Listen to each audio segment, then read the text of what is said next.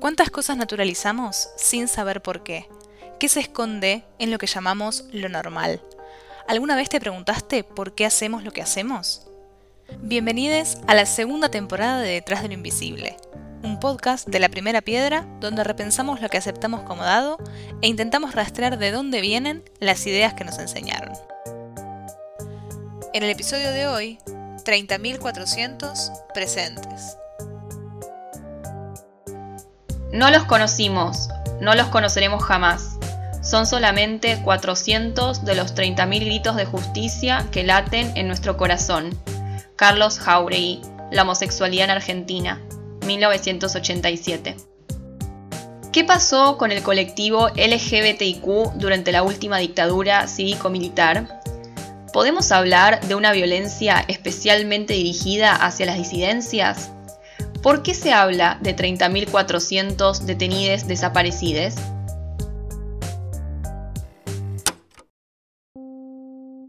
Hola a todos, bienvenidos a un nuevo episodio de Detrás de lo Invisible. Ya llegamos al segundo episodio de la segunda temporada de este podcast, así que estamos muy contentas por eso.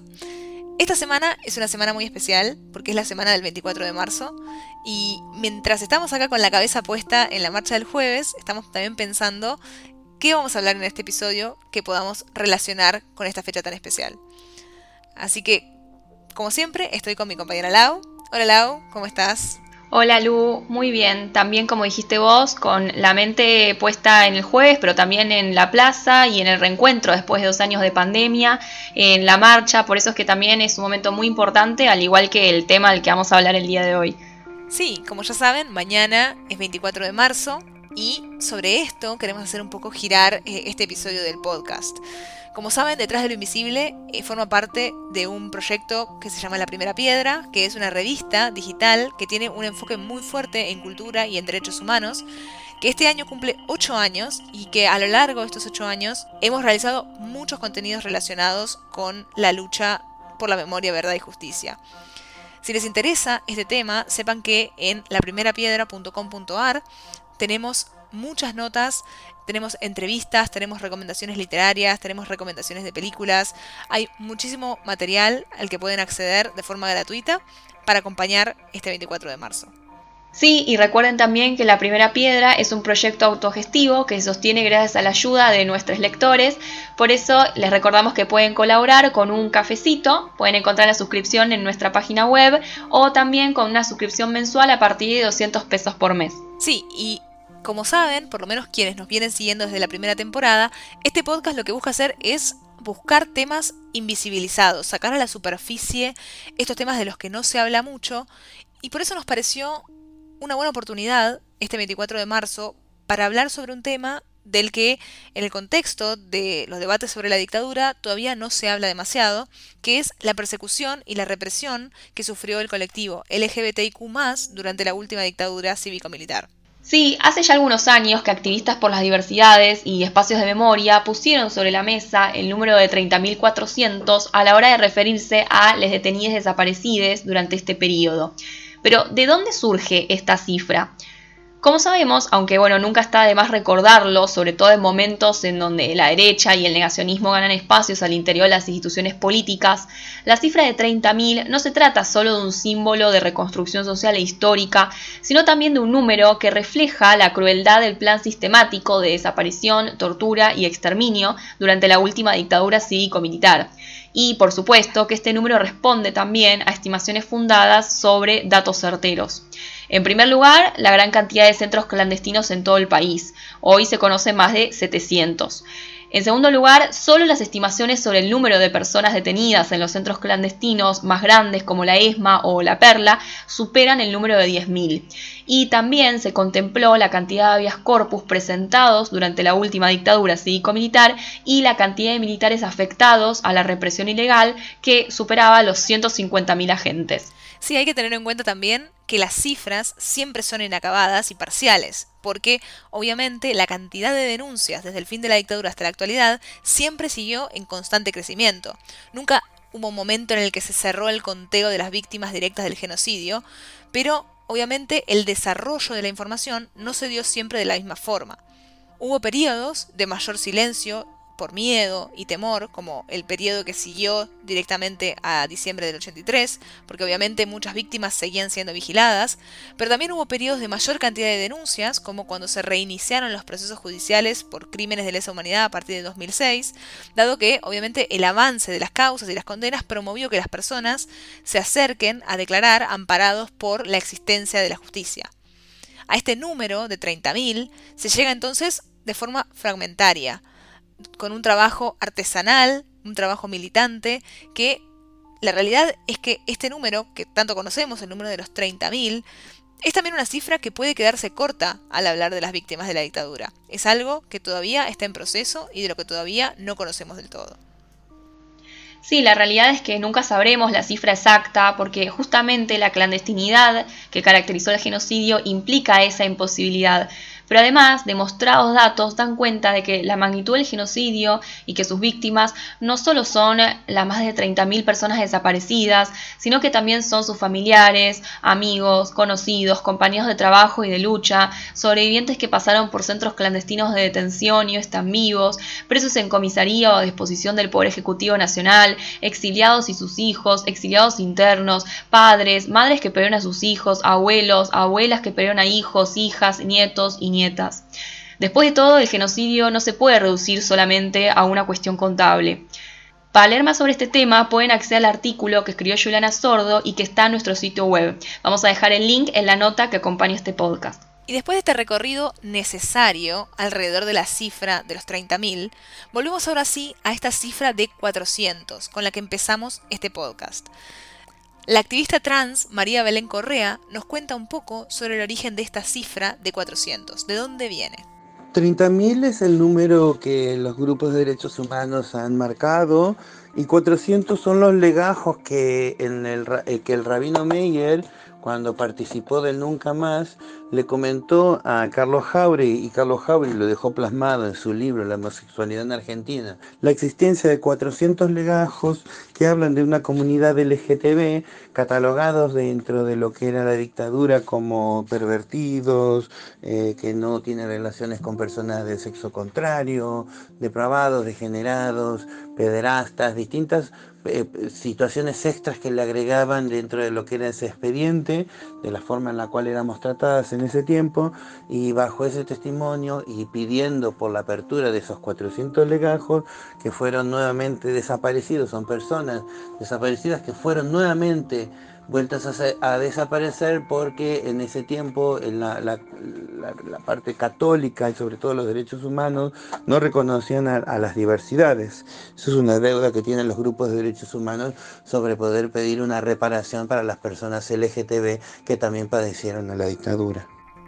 Como cuenta Belén Correa, el número de 400 aparece por primera vez en el libro publicado por el referente activista Carlos Jauregui. Pero la memoria en torno a la violencia sufrida por la comunidad LGBTIQ fue silenciada sistemáticamente en el debate público. Activistas de la comunidad homosexual argentina reclamaron por su visibilización en los años 80 y reapareció también en 1996 cuando el propio Jauregui dio una entrevista en la revista NX donde habló sobre una información que le dio el rabino Marshall Mayer sobre cómo durante la dictadura personas homosexuales desaparecidas habían recibido un trato particularmente sádico y violento, al igual que los detenidos judíos. También fue él quien le dijo que esa omisión del informe Nunca más había sido por presión de grupos católicos. Hay que aclarar también que en aquel momento la palabra homosexual se refería a todas las identidades que no eran heterosexuales, es decir, que incluía a gays, lesbianas, bisexuales, travestis, trans y a todo el colectivo. Hay que tener en cuenta también que durante la última dictadura la violencia sexual fue una práctica sistemática. Violaciones, desnudez, humillaciones, esclavitud sexual fueron solo algunas de las tantas formas de tortura que durante mucho tiempo estuvieron subsumidas bajo la figura legal de tormentos. Pero fue recién en 2010 en el Tribunal Oral Federal de Santa Fe cuando se dictó el primer fallo que consideró a las violaciones como delitos de lesa humanidad y que condenó a 11 años de prisión a Horacio Mérico Barcos, un ex agente civil de inteligencia de esa provincia. Un trabajo muy importante sobre este tema es el del libro Grietas en el Silencio, una investigación sobre la violencia sexual en el marco del terrorismo de Estado, editado en 2011 por CLADEM y el Instituto de Género y Desarrollo. Se trata de un material que reúne testimonios de sobrevivientes de la dictadura y que muestra cómo las mujeres que participaban en política eran consideradas doblemente transgresoras por un lado, de los valores sociales y políticos tradicionales y por otro, del rol que se suponía que debían tener según los mandatos machistas de la cultura.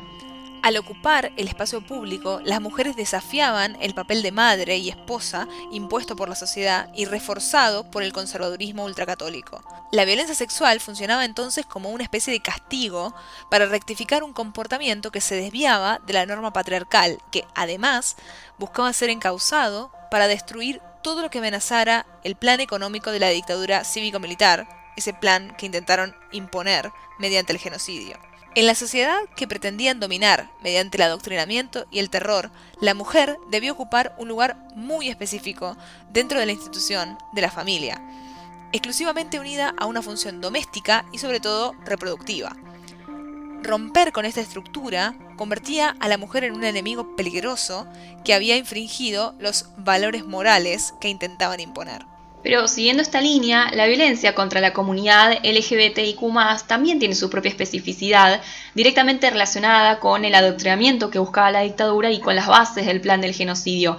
Recordemos también que la dictadura se autopresentaba como un proceso de reorganización nacional que se sostenía sobre las bases de la moral de la familia católica y que esta era un pilar en la considerada defensa nacional, por lo que la represión y la persecución hacia identidades disidentes era parte de la persecución a ese enemigo interno que atentaba contra la moral. Como venimos mencionando, este reconocimiento en particular de la represión contra el colectivo es una deuda pendiente. Sobre este tema hablamos con Emanuel Teumer, activista y docente de la Universidad Nacional del Litoral. Las políticas de la memoria por parte de los movimientos de disidencia sexual y de género, con algunas interrupciones, con algunas discontinuidades y con una eh, impronta renovadora, dinámica e incluso, digamos, espesa, ampliamente espesa en los últimos años, ha focalizado en los modos en los que el Estado ha dirigido su violencia letal, su terror de Estado hacia la comunidad de disidentes sexuales y de género. Esto es un asunto que no es privativo de la última dictadura cívico-militar.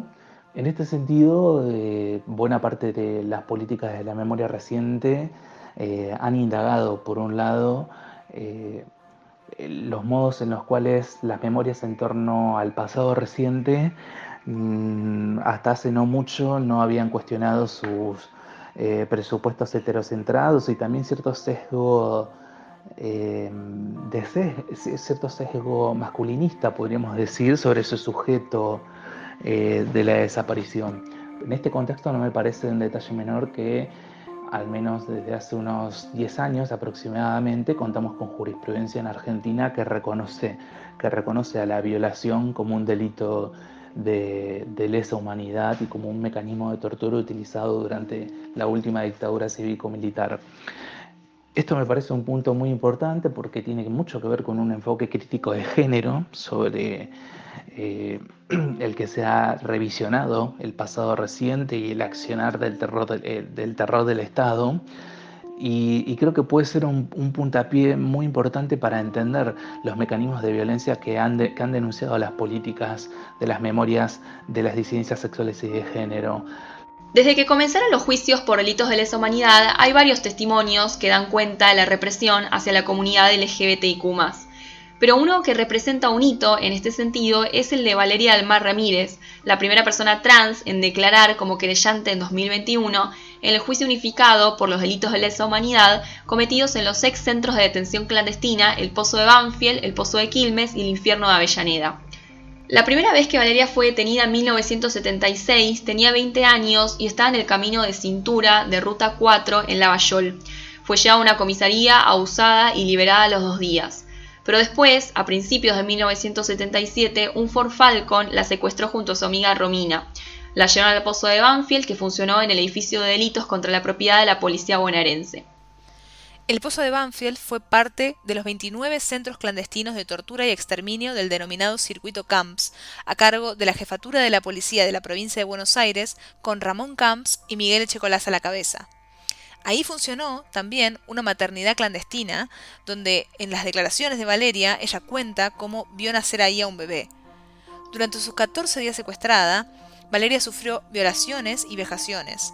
Su madre y sus compañeras la buscaron incansablemente hasta que consiguieron que un abogado presentara un habeas corpus que logró que finalmente la liberaran. El abogado le dijo que no volviera nunca más al camino de cintura si no quería aparecer en un zanjón. Valeria actualmente forma parte de AMMAR, la Asociación de Mujeres Meretrices de Argentina, y fue la primera persona travesti en recibir su DNI rectificado gracias a la Ley de Identidad de Género sancionada en 2012. Y respecto al caso de Valeria, la auxiliar fiscal Ana Oberlin, especialista en temas de género, que integra la unidad fiscal federal que interviene en los juicios por crímenes de lesa humanidad en La Plata, señaló en varios reportajes cómo las mujeres trans eran particularmente vulnerables durante la dictadura al ser mucho más visibles por estar en situación de prostitución. Esto hacía que tuvieran que estar en determinados lugares de la ciudad, lo que generaba que fuera más fácil buscarlas y secuestrarlas y estar así más expuestas a la violencia que sufrieron. Una violencia dirigida particularmente a quienes, como mencionábamos, estaban por fuera de ese modelo moral cristiano que la dictadura buscaba garantizar y que por supuesto no empezó en 1970 ni tampoco terminó con la vuelta a la democracia. Sí, esto es muy importante porque la realidad es que la violencia estatal y represiva contra la comunidad LGBTIQ no se limitó únicamente a los años que duró el terrorismo de Estado. Tanto los gobiernos democráticos como las dictaduras que precedieron al golpe del 76 ya venían discriminando y violentando a todos quienes no estaban dentro de la norma heterosexual y quienes eran considerados amorales. En la ciudad de Buenos Aires, por ejemplo, existía desde 1932 un edicto policial que condenaba el exhibirse en la vía pública o lugares públicos vestidos o disfrazados con ropas del sexo contrario, y esto tenía un castigo de entre 30 y 90 días de detención. Con esto se perseguía a todas las personas travestis y trans en cualquier actividad que realizaran y en cualquier horario del día, lo que hacía todos tuvieran que moverse en la clandestinidad ya desde mucho antes de la llegada de la última dictadura militar. En el 1900 tenemos registro de que solamente existíamos en los, los archivos policiales o los archivos psiquiátricos. Desde esa forma, desde el 40 tenemos registro de cómo éramos encarceladas 30, 60 y 90 días. En la época de Perón fue mucho peor porque ya se hicieron edictos policiales que decían vestimenta contraria al sexo. Por eso en distintas etapas de la, de la dictadura, porque cuando hablamos de militares no fueron solamente los últimos, fueron varios e intermitentemente de las distintas democracias. Y tanto democracias como dictaduras fueron exactamente de represivas contra la comunidad LGTB, pero sobre todo en la comunidad trans, porque al decir vestimenta contraria al sexo solamente se estaban destinados hacia la comunidad trans. Podemos ver entonces cómo esta violencia hacia las diversidades atraviesa la historia, pero ¿hasta dónde podemos rastrear este aparato represivo? Una buena forma de, comenzar a problematizar y entender la cuestión de la represión a personas por su expresión de género, su orientación sexual, es eh, argumentar que en parte, solo en parte, la formación del Estado argentino necesitó y dependió de la represión a sexualidades disidentes, al menos durante buena parte del siglo XX e inicios del siglo XXI o más. En este sentido, para mí es muy importante remarcar que eh, el Código Penal en Argentina nunca formalmente penalizó la, la, homosexualidad o lo que a principios del siglo XX se conocía como inversión sexual. Sin embargo, eso no implica eh, negar que existió, si se quiere, una suerte de ley no escrita o, un conjunto de mecanismos de normalización y control de la sexualidad, eh, a través de los cuales buena parte de las agencias estatales, no exclusivamente, pero buena parte de las agencias estatales, eh, reprimieron de, de múltiples modos a personas por su expresión de género u su orientación sexual. Estoy hablando fundamentalmente de maricas, de tortilleras lesbianas, de travestis, de trans. y más. Promediando el siglo XX, eh, Argentina contaba con, si se quiere, un, conjunto de retazos legales, institucionales que habilitaban esta persecución y esta represión estatal en manos de la policía.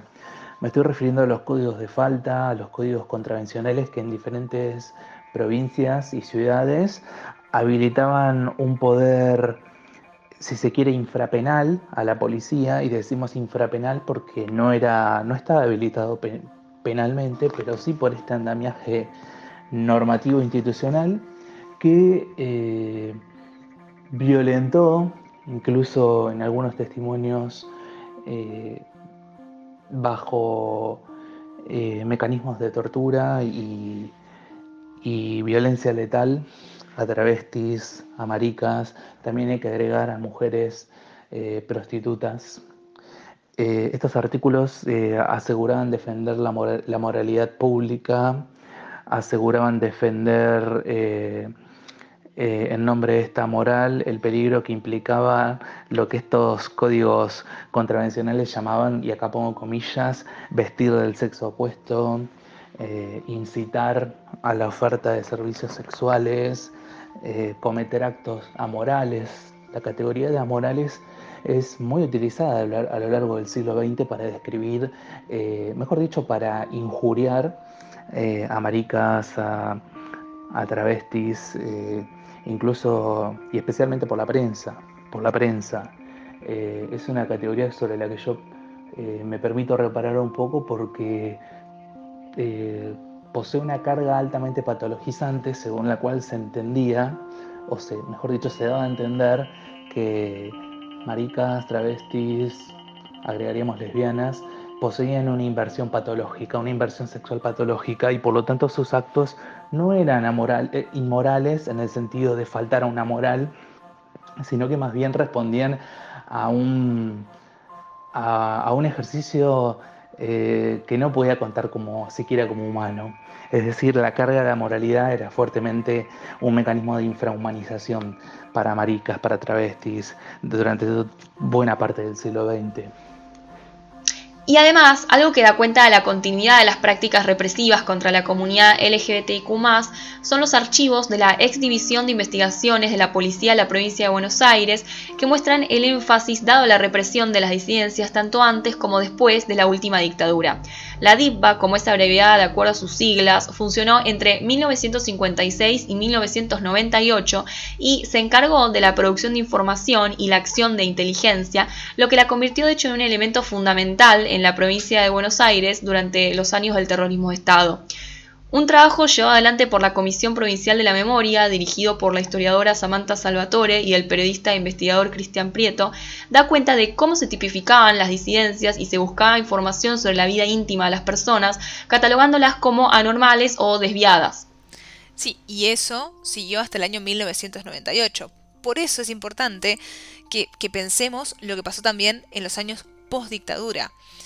Aunque en muchos ámbitos la historia suele contar que la postdictadura fue una especie de destape a nivel sexual y cultural en la Argentina, la realidad es que ese cambio de época que quizás se vio con la falta de, el, digamos, el fin de la censura y los cambios en la música y en el cine, no se vio reflejado en los derechos para la comunidad LGBTIQ.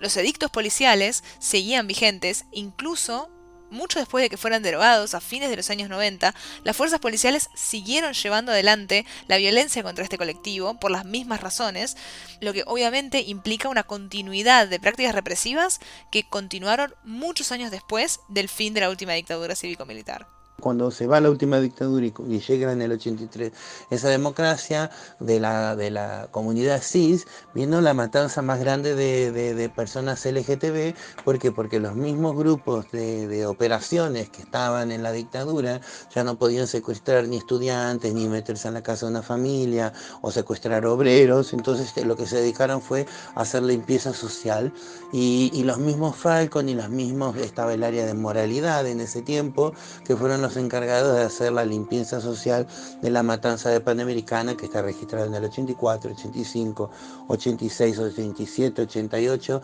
En el 87 y el 88 se crea el grupo... Em, Frente Travesti, que, que, fueron disueltas porque la mayoría de sus integrantes o fueron asesinadas o se exiliaron en Europa. Emanuel Teumer nos habla también sobre este tema. La violación como tortura de ningún modo ha sido privativo de la última dictadura cívico-militar. Contamos con múltiples memorias eh, que cuentan estos mecanismos de aprehensión por parte del poder policial en democracias eh, anteriores a la última dictadura y, posteriores a la última dictadura, en, el caso de Argentina.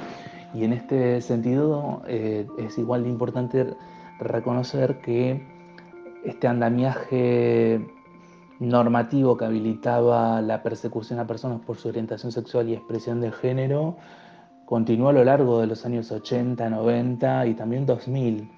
Em, prácticamente en todo el territorio nacional continuó existiendo hasta el año 2010-2012. No es casual, en un contexto en el que el reconocimiento de derechos em, levantados en torno al matrimonio igualitario y la identidad de género tuvieron lugar, es que estas, estos mecanismos de criminalización y persecución eh, fueron derogados. No diría lo mismo en torno a la cuestión de la oferta de servicios sexuales, cuyo espiral de criminalización ha tenido sus variaciones en los últimos años y sería implicaría un abordaje con, con mejor detenimiento, pero sí es lo que ha ocurrido. En los últimos años, el tema comenzó a cobrar un poco más de visibilidad. Como mencionamos, los juicios de lesa humanidad fueron y son claves para esto, pero el proceso de memoria, verdad y justicia es complejo y aún queda mucho. Un avance concreto fue en 2011 con el Archivo de Memoria de la Diversidad Sexual, que surgió a partir de la información que se fue recabando de personas detenidas desaparecidas del colectivo LGBTIQ durante la última dictadura. Eh, si hay algo que me interesa mucho y por eso he enfatizado, es, es, recatar el carácter político de la memoria. Y con eso me estoy refiriendo a una capacidad transformadora del, del pasado, de lo que merece ser recordado y de lo que necesitamos recordar, y también una capacidad transformadora del presente. En este sentido, en los últimos años hemos asistido en escenarios que tuvieron lugar principalmente en Buenos Aires, Santa Fe, Córdoba, aunque no exclusivamente, políticas de la memoria de las disidencias sexuales y de género que han recuperado lugares de la memoria, espacios de, que han sido de represión y torturas para, la comunidad, pero también eh, demandas específicas hacia el Estado, utilizando, si se quiere, el, el marco normativo disponible tanto en Buenos Aires como en Santa Fe, el Estado ha reconocido una violencia represiva orientada a personas por su identidad de género. Es el caso de las reparaciones que eh, han recibido algunas personas trans eh, en Santa Fe y, un caso muy conocido ocurrido en, ocurrido en Buenos Aires. ¿Por qué es importante esta exigencia al Estado? ¿Por qué hablamos de una reparación de carácter histórico? Este andamiaje normativo, insisto, no, no terminó con la última dictadura.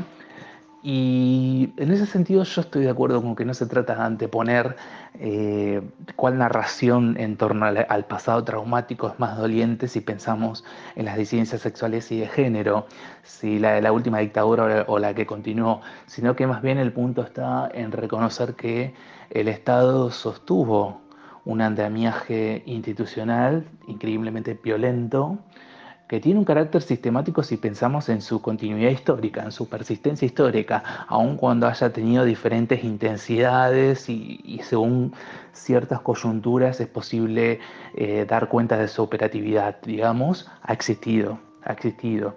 Este poder eh, infrapenal que otorgaba a la policía la, persecución, la detención arbitraria, el pedido de coimas, la violación, la desaparición a personas por su identidad de género o, orientación sexual, me parece que, eh, no me quiero perder con, con, esto, me parece que un punto interesante es exigir que el Estado reconozca esa violencia institucional y la reparación eh, pecuniaria, al menos establece un mínimo gesto eh, que intenta, y tal vez no sea la palabra adecuada, pero reparar eh, muchas oportunidades perdidas para muchas de las personas que sufrieron esta violencia y también exigir un pedido de disculpa, de disculpa oficial por parte del Estado, que hay algunos antecedentes en algunos espacios, pero que todavía no, no, no ha sido contundente. Yo creo que este es uno de los desafíos recientes y que atan a buena parte de las, de las demandas eh, recientes en torno a las políticas de reparación y restitución de derechos para las personas trans, travestis y trans. Conversamos también con Belén Correa sobre el estado actual de esta visibilización y reparación. Lo que se están haciendo visibles son los crímenes por transfemicidios o travesticidios que existen en estos últimos años, pero todavía se siguen, eh, desde el grupo de derechos humanos, siguen haciendo invisibilizados eh, los reclamos por los crímenes de lesa humanidad que hubieron en la época de la dictadura y mucho antes también.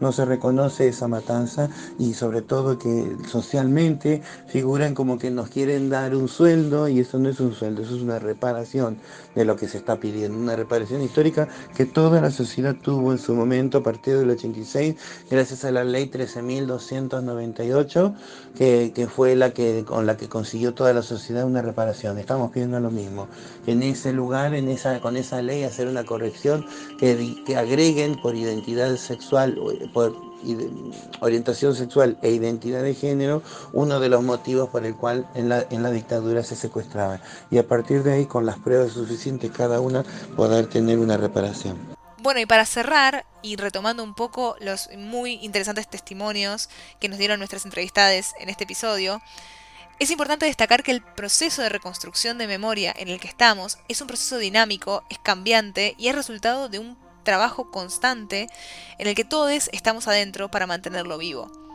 En estos días, en donde la necesidad urgente de una reparación histórica para el colectivo travesti trans es puesto en duda con mucha soltura en los medios de comunicación, es muy importante rastrear la cronología de la represión que sufrió en dictadura, pero también en democracia, este colectivo, y en definitiva todo el colectivo LGBTIQ para poder finalmente saldar esas deudas y pensar en un futuro en el que todos estén incluidos.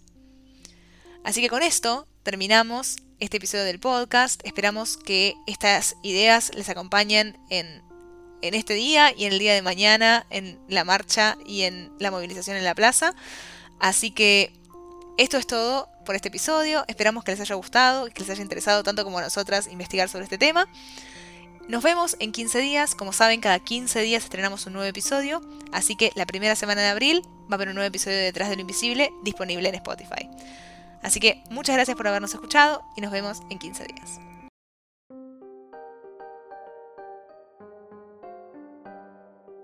Detrás de lo Invisible es un podcast de la primera piedra si te gustó este episodio y quieres estar al tanto de todas las novedades, te recomendamos suscribirte en el link que figura en la descripción de este podcast para que te enviemos una notificación por mail cada vez que lanzamos un nuevo episodio.